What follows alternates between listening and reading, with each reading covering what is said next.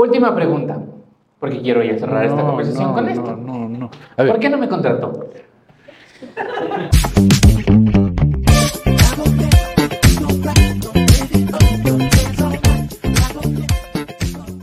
Muy buenas noches con todos. Bienvenidos a esta segunda temporada de Ecuador Abocados en su versión de entrevistas. Qué gusto eh, tener a la familia reunida, ver a los amigos. Muy buenas noches con todos, bienvenidos. Eh, ver también a las marcas que apoyan este espacio. Y para comenzar un poco les voy a ir contando que cambiamos, hemos cambiado y hemos tenido una reestructuración de la marca eh, que ustedes van a poder ir viendo en los papelitos que tienen en las mesas donde van a poder ir haciendo sus preguntas como siempre. Estas preguntas las eh, recogeremos al final. Disparen fuerte como suelo decir y si no lo suelo decir, en especial hoy para, para el chef invitado, disparen fuerte. Pregunten lo que, lo que consideren conveniente que el chef tiene que responder nomás. Esta, eh, esta noche vamos a hacer la misma modalidad que hemos venido manejando durante los últimos programas. Primero la entrevista y luego pasaremos a, a la cena eh, gracias a la carnicería Chabel. ¿Listo? Con el aplauso de ustedes, hoy quiero eh, empezar esta segunda temporada con eh, un, un cocinero al que con- eh, tengo el agrado de conocer y llamar amigo y que hoy va a responder un par de preguntas no incómodas pero necesarias. Con ustedes el señor y el chef ejecutivo de Sheraton Quito, Cristian Ramírez. gracias, gracias, gracias, gracias. Caballero, bienvenido. Muchísimas gracias. Muy muchas gracias, Bueno. señor Juan Sebastián. Con el auspicio de Flor de Caña, hoy me ha dicho que usted seco todo. Entonces, por acá, amigo, su copita, probemos el micrófono, ¿estamos bien todo? ¿Sí? Sí, sí. ¿Sí? ¿Nos escuchan al fondo? ¿Sí? ¿Todo bien? ¿Nos Ya. escuchan en el fondo? Perfecto. Ya. Comencemos. Amigo, el tema de, de la conversación que vamos a desarrollar hoy es básicamente cómo ves la hotelería y las cocinas de los hoteles en, en- en 2023. Después de un montón de años, después de pandemias, y me refiero a un montón de años en los que tú estás, eh, has pasado por cocina desde los puestos más bajos hasta dirigir cocinas. ¿Cómo ves y cómo crees que está la cocina ecuatoriana y la cocina en general de, en los hoteles? A nivel general, ya vamos a ir ahondando en Sheraton y las marcas. En general. En general. Ya. Muy buenas noches con todos. Muchísimas gracias por venir. Qué gusto. Muchas gracias, Juan Sebastián, Un placer. por invitarnos a este tu espacio tan, tan querido. Y bueno, eh, lo que nosotros podemos palpar en la hotelería en el 2023 actualmente, bueno, viene siendo ya casi de una década acá.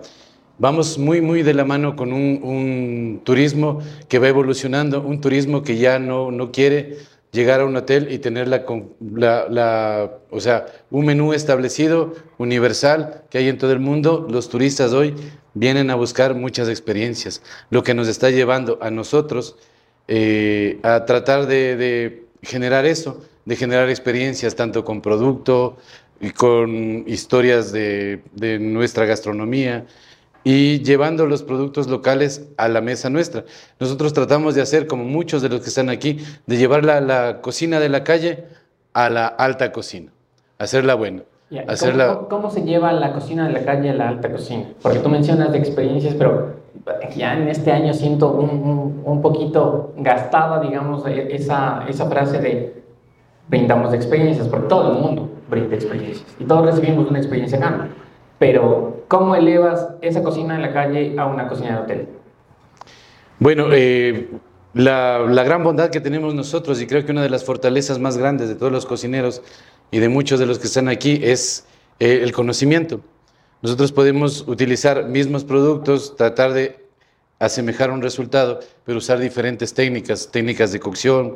Eh, incluso hoy por hoy los proveedores como tal eh, son, son mucho más, eh, ¿qué se puede decir? Mm, mm, mm, ¿Capacitados? eh, no más capacitados, sino más prolijos en su trabajo.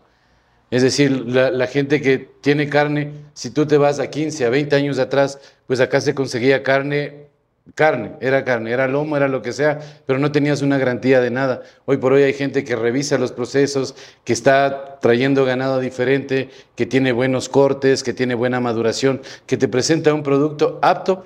Por ejemplo, en nuestro caso, nosotros no tenemos la capacidad de mejorar, de madurar una carne. Entonces buscamos un proveedor que nos tenga una carne óptima, madurada. No vamos a decir que no traemos carne de, de fuera, porque sería una gran mentira, pero sí traemos carne de afuera, pero el 90% de, nuestra, de nuestro consumo de producto es local. local. Sí. Qué bueno, para, para que se logren esos procesos, la gente tiene que pasar por una capacitación, que es más o menos lo que te mencionaba. Ahora, para que este comensal o este, esta persona que busca experiencias se llegue a, o llegue a tu espacio y tenga un, un agrado de vivir lo que está viviendo, de consumir los productos que está consumiendo y de comer un poquito de Ecuador, especialmente en, en hoteles, que la mayoría de, sus comensales son extranjeros.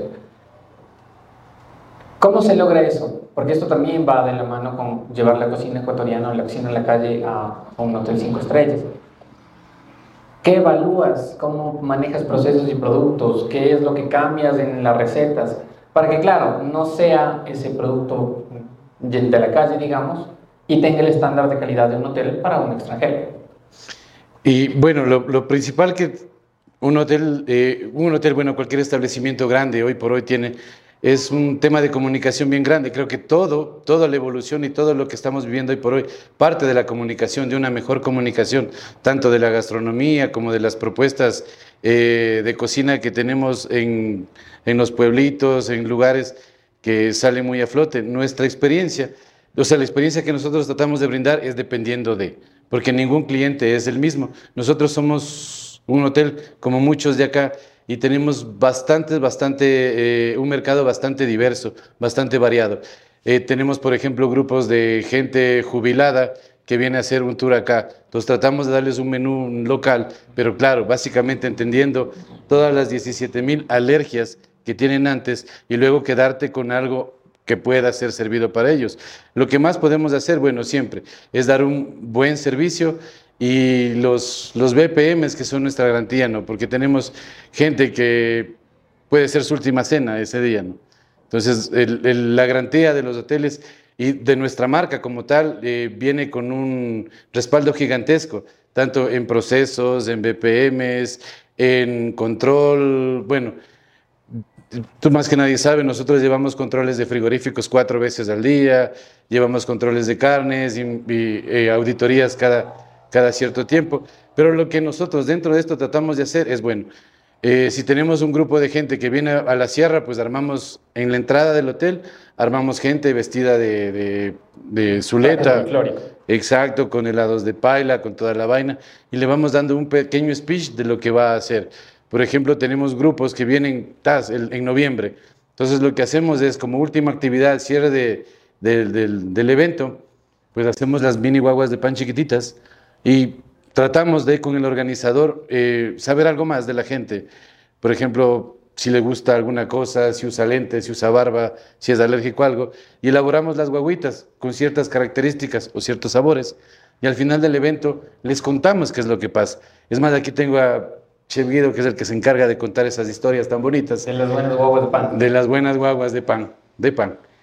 Y, y, y, les regalamos esa experiencia, primero de entender cuál es nuestra tradición con la colada morada y con el pan de muerto, y segunda que se sientan eh, identificados, que se sientan parte de, y a nosotros eso nos, bueno, a nosotros nos da muchos puntos con, con la gente porque es tomada en cuenta y terminan un evento con algo muy grato, con un, con un detallito. Siempre tratamos de tener algún detalle, alguna cosa antes de, de, de que terminen los eventos para que la gente se lleve algo nuestro.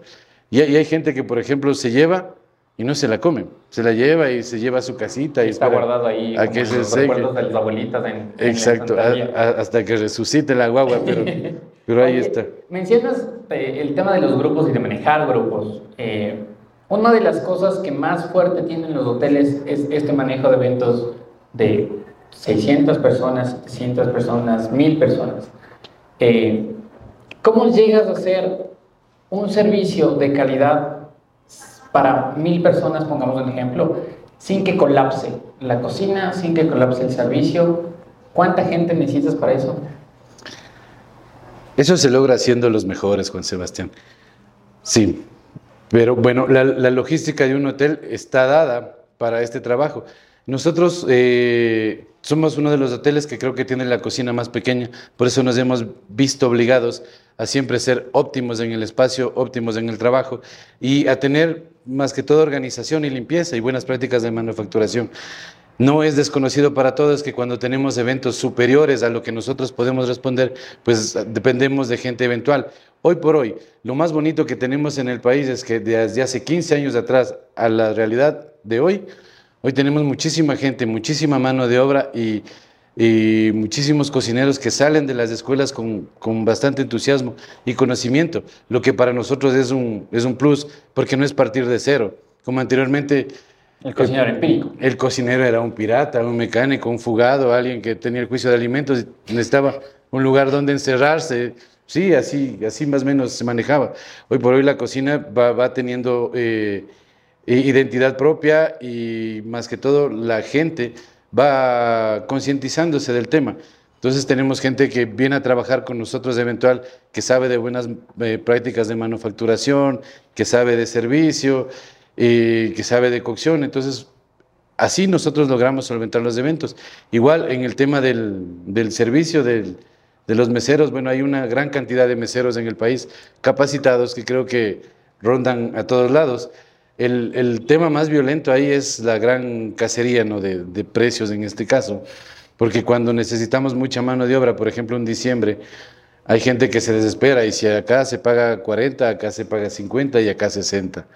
Entonces, esa es la historia más, más, más dura, porque si te pones a pensar en un diciembre normal, nosotros diariamente atenderemos eh, entre todas las cosas, desayuno, almuerzo, cena, coffee break, 800, 900 personas diarias, tendremos unas 10 mil personas en el mes. Entonces ahí es cuando se vuelve difícil y no somos nosotros los que atendemos 10 mil, porque el suizo es más grande, atiende 15 mil, el Marriott es más grande, atiende 17 mil. Entonces todos necesitamos la misma mano de obra. Contestando a tu pregunta, eh, en estas épocas es, una cacería de talentos y básicamente es la oportunidad para nosotros captar nueva gente que se quede a trabajar con nosotros, porque al, al torero se le ve desde la parada. Entonces, claro, esta es una oportunidad de tenerle a la persona, de probarle, de pagarle, y si sirve y es bueno, pues se queda y hace una bonita carrera. Si al torero se le ve desde la parada, ¿cómo se le ve un buen mesero, un buen personal de servicio? Bueno, a los meseros se les reconoce desde el primer día, ¿no? Desde cómo vienen uniformados, hasta los zapatos que vengan lustrados, limpios. Y es como todo en la vida. Hay gente en todos los gobiernos, en todos los reinos necesitamos eh, cobradores, necesitamos peones y reyes. Entonces, claro, la gente que, tiene menos capacidades, por decirlo, o menos ganas, pues se le ocupen cosas secundarias, como pulir platos, pulir vajilla, pulir menaje, y a la gente que sí despunta, pues al servicio, donde de verdad necesitamos la cara. La oportunidad que se crea. Haces a sus bases, sí, claro, cada quien se crea su oportunidad. Mencionaste dos cosas. Una, que eh, solventas todo esto siendo los mejores. Sí. Y dos, diste el ejemplo de otros espacios. Si yo pongo en la misma balanza al JW Marriott Quito y al Sheraton Quito, ¿quién crees que pesa más? Eh, ¿Y por qué? Esa es tu oportunidad de vender la marca, ñañito, porque aquí está tu community manager y va a grabar todo esto, entonces pinas. Sí, sí, sí. El tema es que somos la misma marca. ya, pongamos con el Hotel, ya, pongamos con el Hotel. El tema es que somos la misma marca. Sheraton y Marriott son Marriott, los dos somos Marriott. Sí, sí, ya. Cambiemos la pregunta. Vamos, Hotel en el un lado, sin que se enoje el Cristian, que el, César, perdón, que lleva una gran amistad con él, y el Sheraton Quito en otro lado.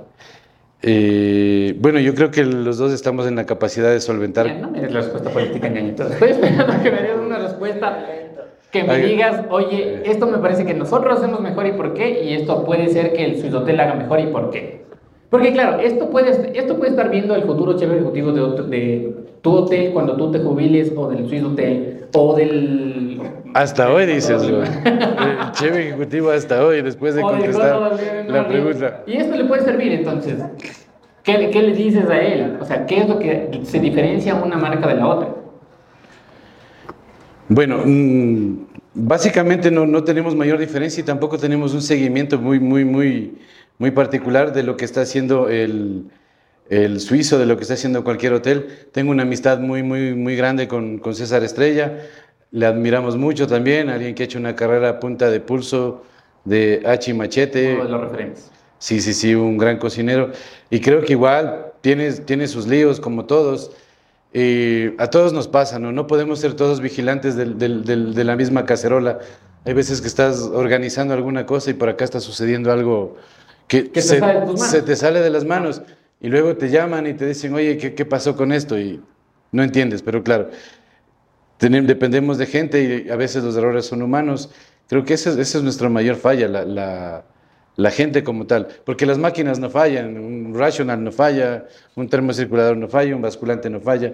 Lo que fallamos somos nosotros, las, las personas. Entonces creo que se ven sometidos a los mismos problemas sin ser malos.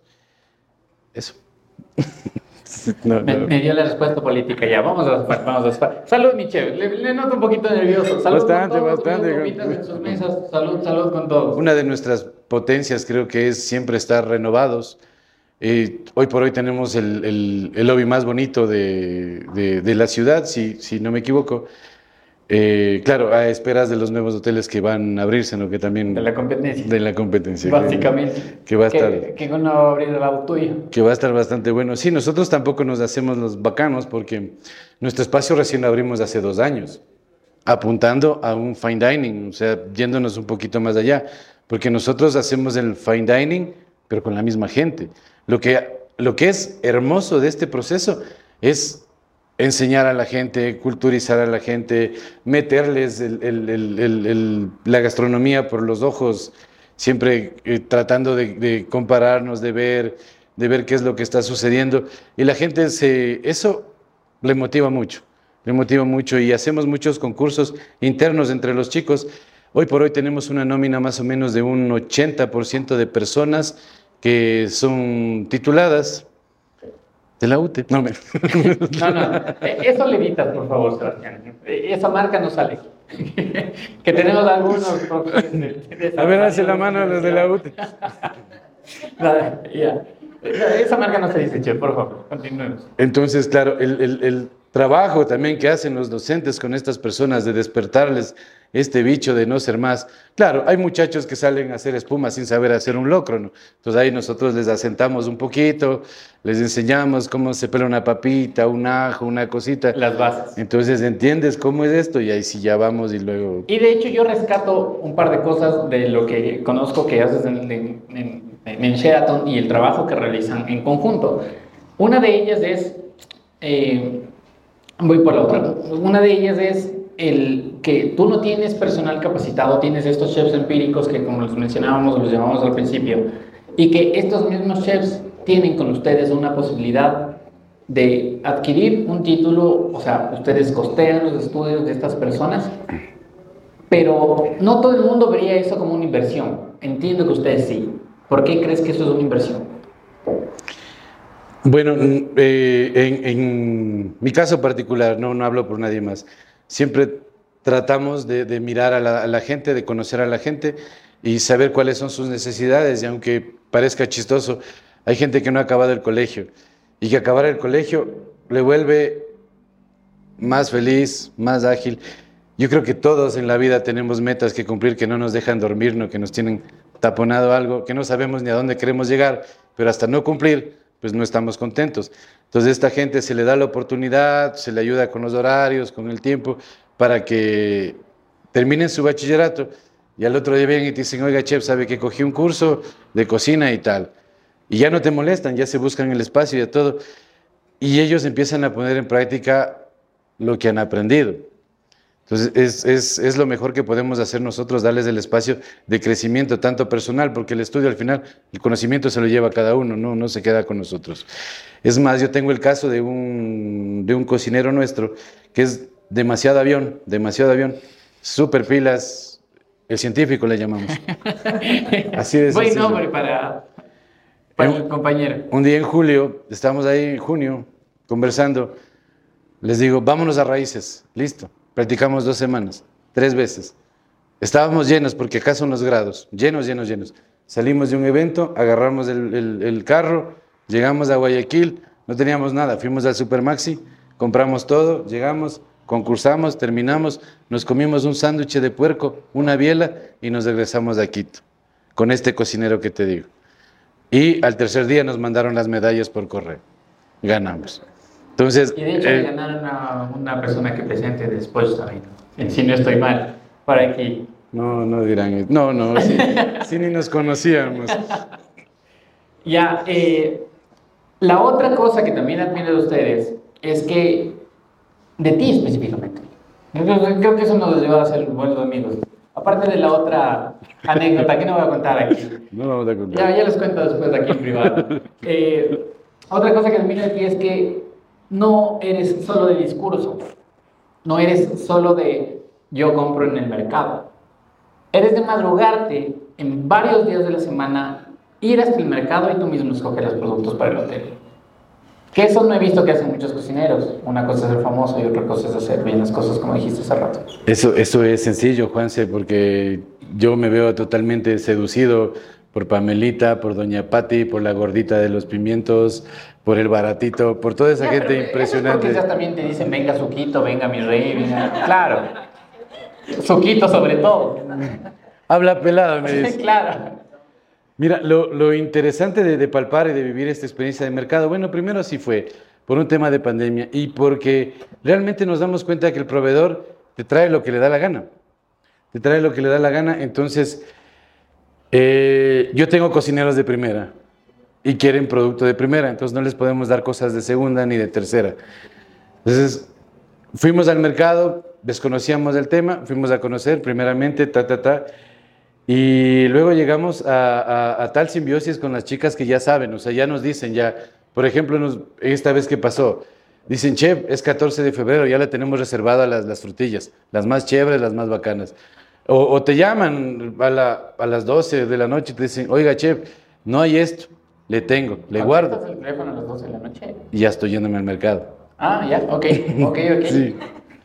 Entonces, lo más interesante es ver, porque primero aprendes, aprendes de, de, realidad nacional, que es lo más interesante y lo más bonito, porque ves qué es lo que está pasando en el mercado. El mercado creo que es uno de los feedbacks más interesantes que tenemos para poder ver cuál es el clima de la ciudad, o cuál es el clima de, todo nuestro negocio, de la restauración y hostelería. Entonces tú ves ahí eh, cuando no hay un producto, cuando sí hay un producto, cuando se vuelve difícil conseguirlo y cuando se vuelve muy costoso. Eh, allá, por ejemplo, la mercadería se paga por metro cuadrado. Entonces, claro, hay veces que pagan 100 dólares y hay veces que pagan 200 dólares.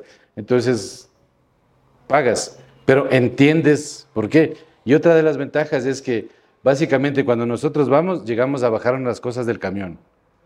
O sea, agarramos sandías de 12 kilos frescas, tac, tac, tac, melones de 4 kilos, tac, tac, tac, a placer.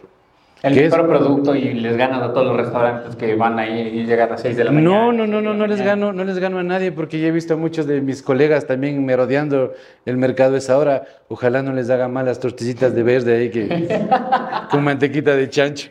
Pero sí, sí, me, encanta que hayamos marcado un hito, porque hoy por hoy, eh, un año acá, dos años acá, vemos que mucha gente va, va al mercado. Y qué bonito, qué bacán que la gente conozca y qué bacán que el, el, mercado también se vuelva un poquito más, más exclusivo, ¿no? Porque aunque no parezca, estas señoras saben del negocio más que nadie. Entonces ya te ven a ti y tienen ahí tapadito, mire, ¿a quién le va a comprar? Pero le voy a cobrar 10 centavitos más. No, no, no, no, no, ya me voy. No, 10 centavitos más. ¿Quiere? No, vayas. Ya y regresas, toma. Toma tus 10 centavos más. En la calidad eh, cuesta. exacto, la calidad cuesta y saben, y saben. Eh, y, es, es, es, maravilloso, la verdad, porque eh, entiendes mucho de, de, de, lo que sufre la gente también, porque hay veces que los camiones no pasan, que hay derrumbes, deslaves. Y tú dices, ay, yo no pude bajar, yo no pude hacer esto, pero los manes están perdiendo 15 mil dólares, 20 mil dólares en un camión de piñas que no logre pasar 6, 7 días. Es un montón de plata. Es un montón de plata que pierdes, entonces también te vuelves un poco sensible. Y no, no, de verdad nunca pedimos rebajas, siempre pagamos lo que es y si es necesario pagar más, pues se hace, porque la calidad no creo que tenga que regatearse. porque es como decir que va a venir una persona extranjera y te va a decir, rebájame 5 dólares por el plato que está preparando. No, no, no puede pasar. No, no, no puede pasar. No puede pasar. Nunca va a pasar. Eh, voy a pedirles por favor que vayan alistando sus preguntas. Yo tengo la última ya para, para mi querido Cristian y las personas, eh, al equipo, por favor, que ahí vayan está. recogiendo. Si Esa, ya, las esa, esa. tienen, si ya las tienen Esa, listas. esa. Desde hace rato tienen listo por acá. Claro, Ya. Si estaba escribiendo así. Eso debe haber sido porque no, no sirve el espero. Ya. ¿Por qué crees que, como digo, no la mayoría de hoteles, pero algunos siguen el mismo plato de los años 80? Que es el lomo, la salsa de champiñones, el medallón de pavo, los langostinos, pero que eso no ha cambiado desde que yo fui pasante de un hotel, literal. Es, es como la playlist que tenemos en el teléfono. Siempre tenemos algo de los Stones, que es un clásico, ¿no es cierto? Entonces siempre va a ser así. Y se sigue vendiendo. Muy, muy más allá, muy más allá de, de- de- de criticar o de decir algo de los demás o de nadie. mm, Nosotros en muchos eventos tenemos filet mignon, tenemos lo que la gente nos pida, porque acá tenemos un, un mercado quiteño bastante conservador, la verdad. Difícil para probar cosas nuevas, bastante eh, resistente a la innovación. Entonces puedes presentarle un millón de propuestas que la gente quiere eso.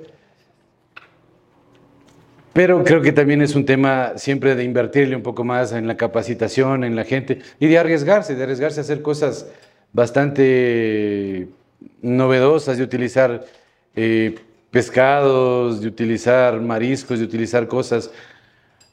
Aunque pasan, pasan situaciones, ¿no? Nosotros una vez eh, con- conseguimos un mero, un merito de 40 kilos, seguro, un mero, Chiquitito, claro. hermoso. Yo le vi al man, le acaricié.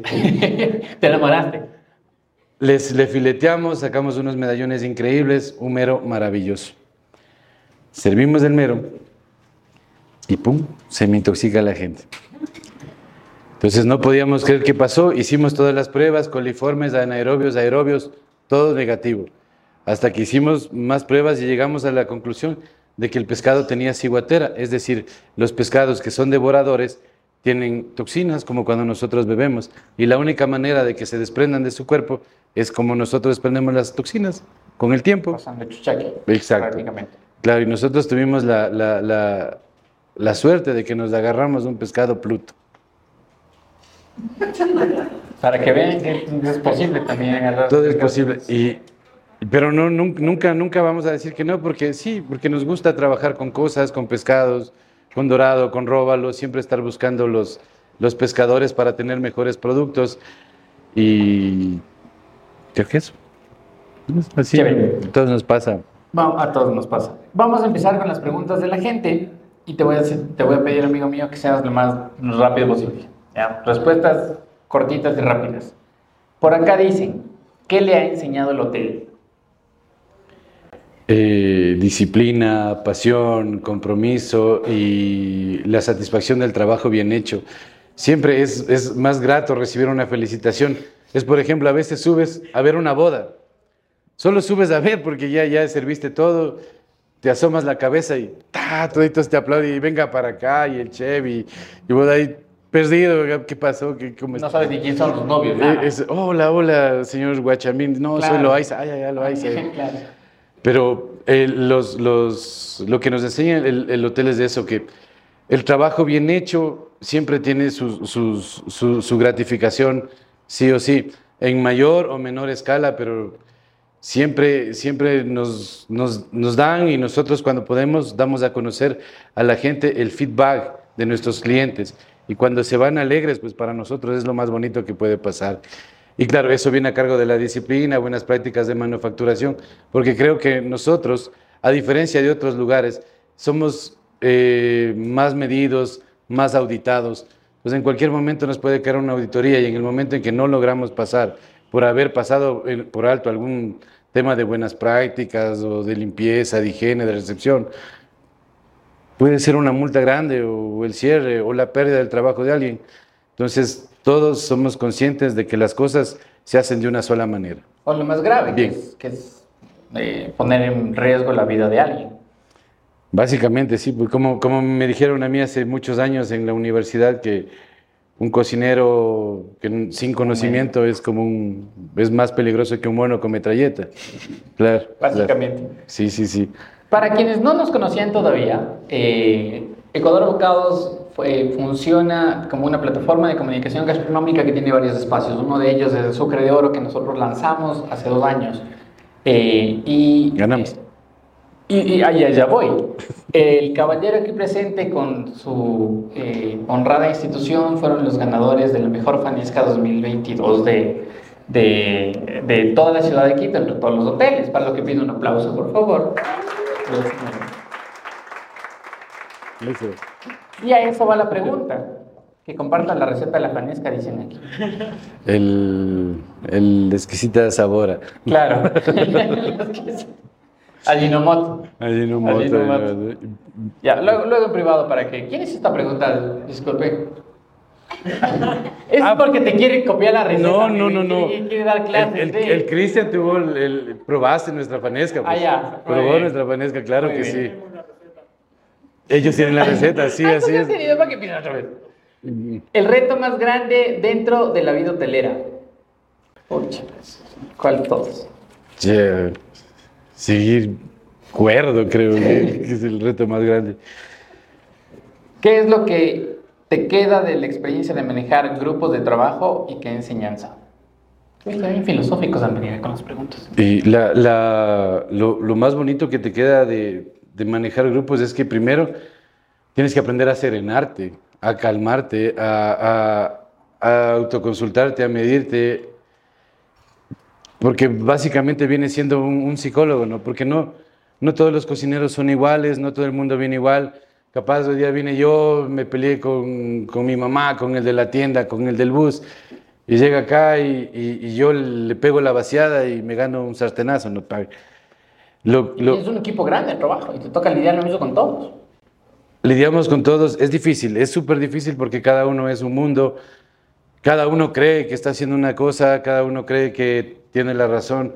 Entonces, eh, creo que lo más bonito de, de trabajar en equipos es llevarnos, porque me incluyo, llevarnos hacia una meta, hacia un horizonte, hacia dónde queremos llegar y hacia dónde, dónde estamos y qué es lo que pretendemos. Y ver, ver siempre es una, una de, las, de las fortalezas de la compañía, que siempre eh, le pide a la gente que tenga un conocimiento del mercado, de todo el mercado. Entonces siempre tratamos de enfatizar en eso, en las reuniones que tenemos, de qué es lo que está pasando en otros lados, qué es lo que está pasando con nosotros y qué es lo que debemos de hacer para que vaya. Y siempre creo que terminamos las, reuniones con, con estas dos palabritas que no me va a dejar mentir el chef Diego, el chef Guido, perdón. Estoy pensando en mi otro cocinero. El orden, limpieza, disciplina y amor por lo que hacemos. Creo que no, no es más.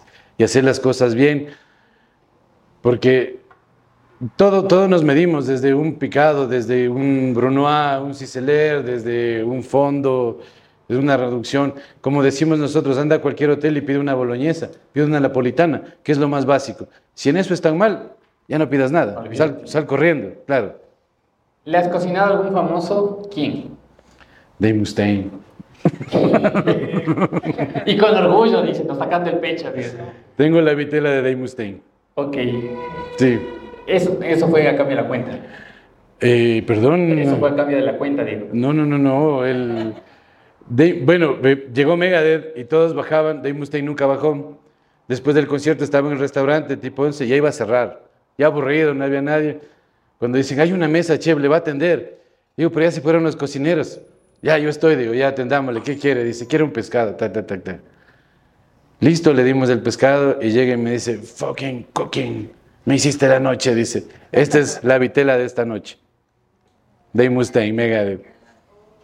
Y bueno, ya muchos más famosos. En tu carrera, ¿cuál, quién ha sido tu mejor líder y por qué? Y, eh, bueno, eh, en, en- en- en mi carrera, bueno, yo agradezco muchísima gente, la verdad, que ha hecho posible que, que esté donde esté.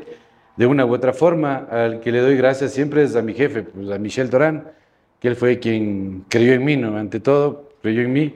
Y luego un mentor, podría decir yo, de muchísima admiración, es Andrés Rosero, que hoy por hoy es el CEO de el Cusco, Paracas y Posadas del Inca. Si me equivoco, perdón, pero un, hombre primero, el, el Messi de alimentos y bebidas, un genio, luego gerente y ahora es gerente corporativo de, la corporación que tiene los tres hoteles Luxury en el Cusco, Perú, y es ecuatoriano. Bueno, un, orgullo. ¿Cuál sería tu consejo a la academia para lograr profesionales que se adapten a la industria con eficiencia? Compleja pregunta. Creo que siempre ser más estrictos, ¿no? Porque eso, eso creo que es la falla que tenemos todos y siempre ha sido así. Tenemos una blanda educación. Eh, blanda educación, también somos blandos a veces en los hoteles, somos blandos en, desde mí mismo, somos muy blandos, muy pervisivos, ¿no? Y tal vez eso sea el mal de muchas cosas y no, no entendemos, pero creo que la disciplina y que sea algo escatológico bien hecho, Creo que eso es más que todo un poquito la disciplina, porque a nosotros sí nos llegan gente de, cualquier universidad X a trabajar. Me acuerdo un día que llegó un chico a trabajar, le pusimos a porcionar unos lomos. Creo que teníamos que porcionar 400 lomos. Le dejamos al chico ahí y yo bajo dos horas más tarde y el chico estaba sentado en el mesón así. Le digo, ¿estás cansado? Me dice, sí. Entonces coge tus cositas a tu casita a descansar, le digo, porque te veo mal. ¿A qué horas vengo mañana? Ya no vengas, le digo, ya sigue descansando. Me dice, ¿pero qué hice mal? Le digo, primero te sientas en el mesón de trabajo, le digo. Segundo, te echas. Y tercero, estás haciendo un trabajo de una hora y media en cuatro horas, le digo, y, vas a la mitad. Sí, no, no, no, hablamos con los docentes de este chico, pero sí. Y, y, también hay otros muchachos que son una luz, ¿no? Que, pucha, vienen de la nada y y aprenden todo y son esponjas. Tenemos el caso, no siempre la universidad más cara es la mejor. Hay institutos que están en estándar y todo, pero hay muchachos que la mueven y la pelean y están donde están. Hoy por hoy creo que van a ser nuestros sucesores, sin lugar a duda. Yo tengo dos chicos ahí que, uno de una universidad famosa que queda aquí en la Bourgeois. Solo les de la boca de saber cuál es de esa universidad. ¿Ya? Y otro, y otro muchacho de la UDED, pero que se comprometen y la sufren y lloran. Y claro, yo creo que el, el, mayor dolor que tiene un cocinero es cuando te devuelven un plato o cuando ves un plato lleno o cuando ves que no se comieron lo que hiciste. Eso creo que es más que una bofetada, más que un insulto y, y, y te sientes intranquilo siempre, pues entonces siempre buscamos tratar de que las cosas salgan bien. Y les ves a estos muchachitos que también la sufren, la pelean, y cada vez te traen nuevas propuestas, nuevas ideas, nuevas cosas. Entonces, eso. Se escucha que hay paro. Está sonando que si no es la próxima semana, o la siguiente, y ahí se viene un paro eh, a nivel país. Hasta que la gente del mercado no les diga que hay paro, no hay paro. Los que saben a ciencia cierta si hay o no hay un paro es la gente del mercado. Mientras esa gente diga que no hay paro, y no, no has escuchado nada. No, no, no, más bien súper tranquila la, la, situación, ¿no? ¿no? Estamos en temporada. Mejor para la tranquilidad de quien haya hecho esta pregunta, pero de ser así, ¿cómo un hotel se prepara ante eso, dice? Bueno, nosotros tenemos la capacidad de tener eh, bastante materia prima.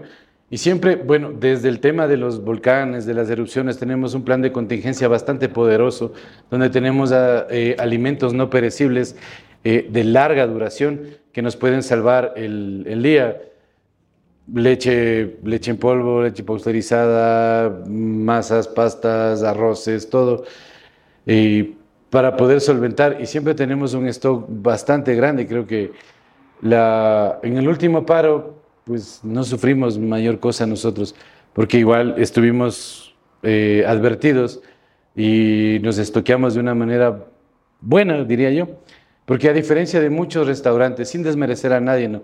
respetamos todas las propuestas, respetamos todos los, los talentos, respetamos a todos los cocineros, y, pero nosotros tenemos unas bodegas muchísimo más grandes, unas cámaras de almacenamiento mucho más grandes, y empezamos a producir cosas y a tratar de mantener congelados, llámese pulpa, maracuyá, cualquier cosa, para lograr solventar. No se ha dado el caso de que lleguemos a tener un stock cero en la ciudad, porque bien o mal en todos los paros se ha solventado y es muestra de todos los hoteles y toda la gente, porque todos los hoteles se quedan con gente. No es que hay un paro y el hotel queda vacío. Hubo gente ahí y la gente que está ahí sigue ahí. No se puede ir. Y tampoco le puede decir, ¿sabe qué, señor? Hay paro, tome esta tortillita de agua con harina. No. Tienes que seguir manteniendo el servicio. La misma calidad. Exacto. Amigo mío, de parte de nuestras marcas de auspiciantes Flor de Caña, República del Cacao, te hacen llegar estos Ah, detallitos. no, este no. Este es mío. Este es para compartir nomás. Te hacen llegar estos detallitos, una libretita de Flor de Caña que te hago el honor de entregar y un chocolatito de República del Cacao. Última pregunta, porque quiero ya cerrar esta No, conversación no, con no, esto. No, no, ver, ¿Por qué no me contrató? Les pongo en contexto. Yo le conozco al caballero desde 2000. Sabía que eso iba a pasar. desde 2016-17, cuando el Sheraton Quito postea una publicación, para quienes no me conocen, yo soy cocinero de profesión y luego me lancé a la comunicación. Eh, entro y posteo en el Sheraton Quito y llego a una entrevista con el caballero. Claro, y el caballero en toda su, su, su experiencia me miró de pies a cabeza y me dijo, no me llames, yo te llamo, básicamente. ¿Ya? ¿Por qué no me contrató, señor chef? no tenía Instagram en ese entonces. tampoco, tampoco tenía Facebook. Claro. Entonces no sabía.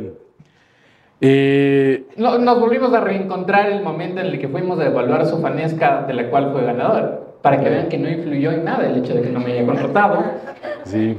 pero, Yo voy a contar también ese segundo encuentro. por favor, Llegan los jueces de la Fanesca, llega el José Tamayo, llega el Juan Carlos, llega otro man, puro monstruo, puro ogro. Dije, yo aquí no pasamos nada. Dije, guarda nomás, digo, todo ya, ya, ya no pasamos. Llega el caballero, bravísimo. Dije, ve, ve, ve. Le digo al Guido, Guido, vamos nomás, digo, esto, esto ya, ya no, no fue, le digo. Llega bravísimo y después, ya probaron, ya todo. Y me dice, ¿sabes qué? Sí les fue bien. Le digo, Dios le pague, muchas gracias. Y después me cuenta esta historia, pero la verdad no, no, no fue por ningún tema, pero estábamos buscando un subchef. ya no puedo, ya yo soy casado con la Chabela yo. Estábamos buscando un subchef y eras demasiado joven, pues para entonces. Sí, sí, sí, completamente de mm, acuerdo. No tenías mu- mucha experiencia del caso y nosotros de verdad buscábamos, o sea, alguien que llegue a hacerse cargo, porque así es el trabajo. Bueno, en, en la gastronomía creo que todos entienden y saben, los que trabajan de meseros, saben que llegan y no, no es que mira así o así o así, llegas a hacerte cargo, entiendes los estándares, te dan una inducción, todo eso, pero tienes que tener la experiencia, pues para... Y yo O sea, no, no, tenía la experiencia. no tenía la experiencia. Si mírate ahora, mírenle 10 años atrás. Vean lo que me dice y en cámara. No, 10 traigo- años atrás un muchachito, entonces no. Traigo a colación esto porque, y con esto quiero cerrar el encuentro de hoy, porque eh, si bien la pandemia, y soy una de las, pocas personas que tal vez escuchen que la pandemia le ayudó, porque de ahí nació todo lo que ustedes está- están viendo, o una parte de todo lo que ustedes están viendo, eh, yo considero ser bastante agradecido y agradezco también a las personas que en su momento no me contrataron, porque si no, esto no existiría. Yo pensé y en si, eso. Y si no me hubiese contratado, caballero, no me hubiese encontrado con usted eh, después en un evento que nosotros organizamos. Nosotros me refiero a ese entonces dos personas y dos seres humanos que no tenían una idea de lo que estaban haciendo. Y que aún así todo ha salido bien y espero todos ustedes estén disfrutando de lo que hemos creado después de varios años. Doctor, ¿cómo la pasó? Eh, tétrico, la verdad, ahí con tus preguntas. Y no, muchísimas gracias y gracias por, por eh, tenerme aquí en tu espacio. Y para nosotros es bonito, como alguna vez conversamos algo, es, es, es interesante y nosotros aplaudimos todas las propuestas, todo lo que está haciendo los nuevos restaurantes, los 50Bs, todo es, es algo muy bueno para el país, es algo increíble para todos. Pero siempre nos sentíamos nosotros como que la niñita fea, porque de los hoteles no se habla. Nosotros nos, nos partimos la madre por, porque las cosas salgan bien, pero no se giraba la vista hacia nosotros. Entonces, muchísimas gracias por, por tomarnos en cuenta y muchísimas gracias por, por, por dejarnos expresar en este espacio y todos están invitados a nuestra cocina. Hacemos básicamente de todo. Nos encanta muchísimo la cocina nacional, tal como es, un poquito modificada, en fine dining, pero tratamos de, de, de hacer las cosas bien y siempre bienvenido a nuestra casa, no como empleado, pero como invitado. Con esto quiero darles, darles las gracias a todos por acompañarnos en el inicio de lo que es esta nueva aventura, esta nueva temporada y el primer episodio de Ecuador Bocados Podcast del 2023. Amigo mío y con ustedes, muchísimas gracias. Muchas gracias.